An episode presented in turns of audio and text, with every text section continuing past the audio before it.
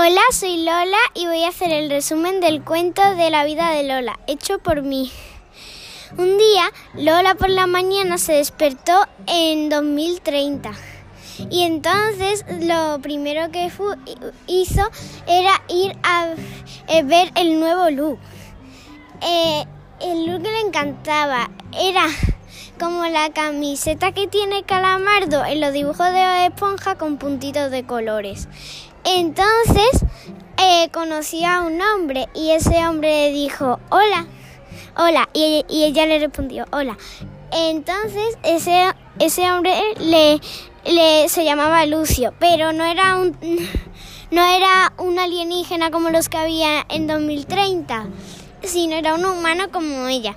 Eh, pero ella lo que venía a preguntarle era que si podía devolverla al mundo normal. Entonces él dijo que sí.